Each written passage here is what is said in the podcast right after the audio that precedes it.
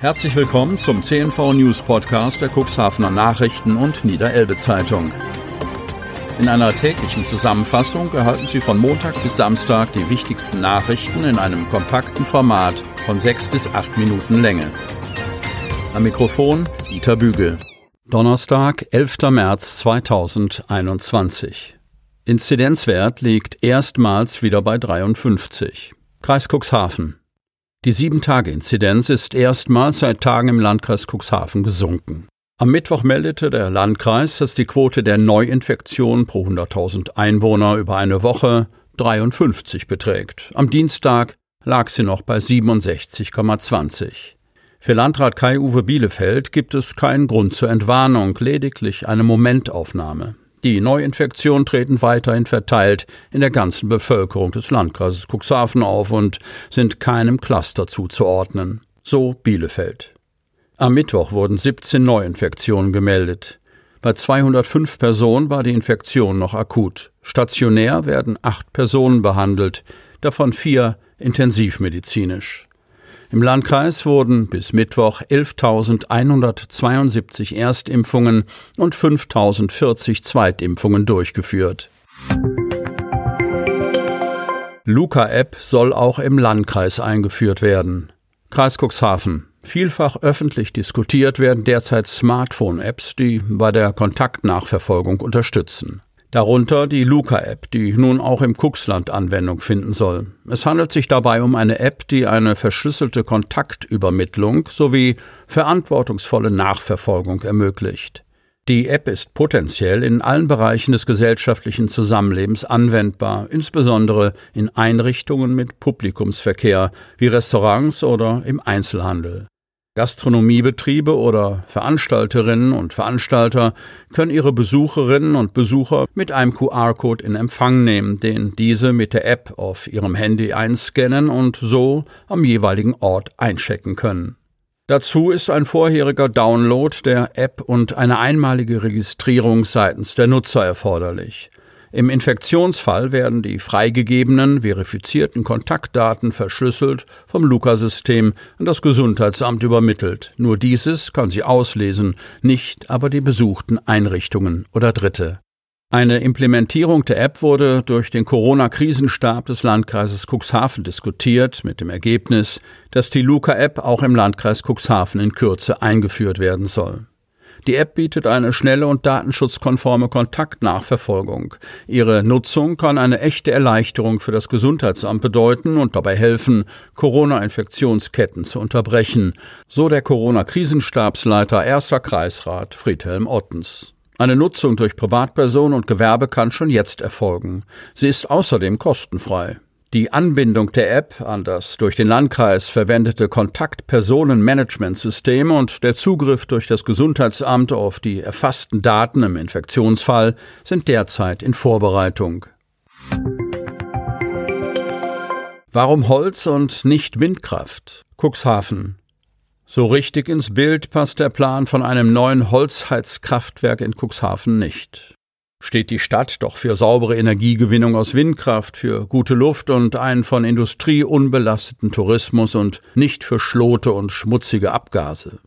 Die Nachricht vom Bau des Heizkraftwerks hat daher zu einer breiten Diskussion nicht nur bei Umweltschützern geführt. Mit einer grundsätzlichen Kritik haben sich die Initiativen Fridays for Future und Parents for Future in einer Protestnote an die Stadt Cuxhaven gewandt, in der sie fordern, das Werk zu verhindern. Auch die Grünen haben sich bereits kritisch geäußert. Doch so einfach, wie es auf den ersten Blick erscheint, ist die Sache nicht. Sicherlich, räumt Baudezernent Martin Adamski ein, würden wir uns eher eine Energieerzeugung aus Sonne und Wind wünschen. Aus planungsrechtlichen Gründen kann das Projekt jedoch nicht verhindert werden. Deshalb habe die Holzheizkraftwerk Cuxhaven GmbH schon vor etlichen Wochen eine grundsätzliche Baugenehmigung erhalten, allerdings mit zahlreichen aufschiebenden Bedingungen. Die entsprechenden Auflagen zu erfüllen, bemühen sich die Planer derzeit.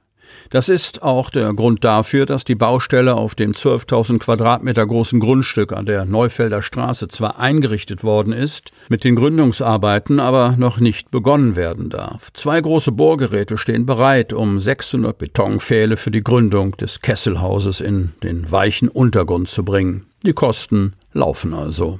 Für die Kritik der Umweltschützer hat Adamski aus grundsätzlichen Überlegungen zwar Verständnis.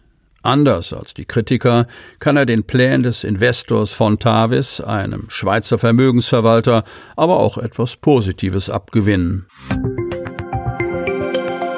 Jochen Bendel fühlt sich in Cuxhaven Mops fidel. Cuxhaven. Krabbenbrötchen statt Weißwurst. Surfen statt Skifahren.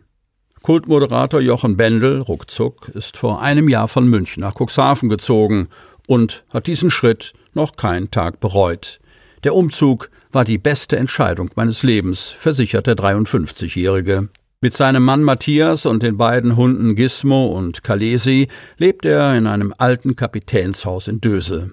Der TV-Unterhalter freut sich, dass er in einer spannenden Zeit an die Elbmündung gekommen ist. Hier passiert gerade unheimlich viel, sagt er und nennt als Beispiel den alten Fischereihafen. Ich glaube, die Region ist das erste Mal nach Jahrzehnten bereit, sich zu verändern. Hightech aus Cuxhaven für Spezialschiff. Cuxhaven. Genau wie das Taucherglockenschiff Archimedes selbst sind auch die zugehörigen Bauteile Spezialkonstruktionen. Die Hightech-Komponenten für das neue Schiff, das in einer Werft in den Niederlanden gebaut wird, sind bei dem Cuxhavener Unternehmen Hauks entworfen und gebaut worden. Am Dienstag wurde das letzte fehlende Puzzleteil zur Fertigstellung mit einem Schlepper von Cuxhaven nach Rotterdam auf die Reise geschickt. Strommasten verschwinden still und leise. Hemmoor. Kaum jemand nimmt davon Notiz, dass im Hemmoorer Stadtgebiet sieben Hochspannungsmasten unauffällig nach und nach verschwinden. Aufgrund des Baufortschritts der neuen 110 kV-Leitung von Alfstedt nach Hemmoor wird zurzeit die alte, drei Kilometer lange Hochspannungsleitung in Hemmoor abgebaut. Das betrifft im Hemmoorer Stadtgebiet sieben Masten. Zunächst wurden die Stromseile entfernt. Das konnte man nur dann mitbekommen, wenn man die Arbeiter in 30 bis 40 Meter Höhe auf den Masten sitzen sah. An den Masten befand sich für jedes Seil, kaum wahrzunehmen, eine große Führungsrolle, in der das Seil entlang lief. In luftiger Höhe schnitten Mitarbeiter der Firma Avacon die Masten, die von einem großen Autokran gehalten wurden, in mehrere Teile. Der Kran legte dann die großen Teile auf den Boden, wo sie weiter bearbeitet und letztendlich abtransportiert wurden. Sie möchten noch tiefer in die Themen aus Ihrer Region eintauchen? In unserem CNV-Themen-Podcast auf Tauchgang gibt's alle 14 Tage per Interview interessante Personen, emotionale Stories und bemerkenswerte Projekte aus dem Landkreis Cuxhaven direkt auf die Ohren. Damit Sie ab sofort keine Podcast-Folge mehr verpassen, benötigen Sie lediglich einen sogenannten Podcatcher. Auf den meisten Smartphones ist dieser bereits vorhanden. Falls nicht, dann suchen Sie ganz einfach in Ihrem App Store nach einem kostenlosen Podcatcher wie zum Beispiel Spotify, Apple Podcast oder AntennaPod. Selbstverständlich können Sie unsere Podcast-Folgen auch direkt über unsere Website unter cnv-medien.de slash podcast anhören. Sie hörten den Podcast der CNV Medien, Redaktionsleitung Ulrich Rode und Christoph Käfer. Produktion Rocket Audio Production.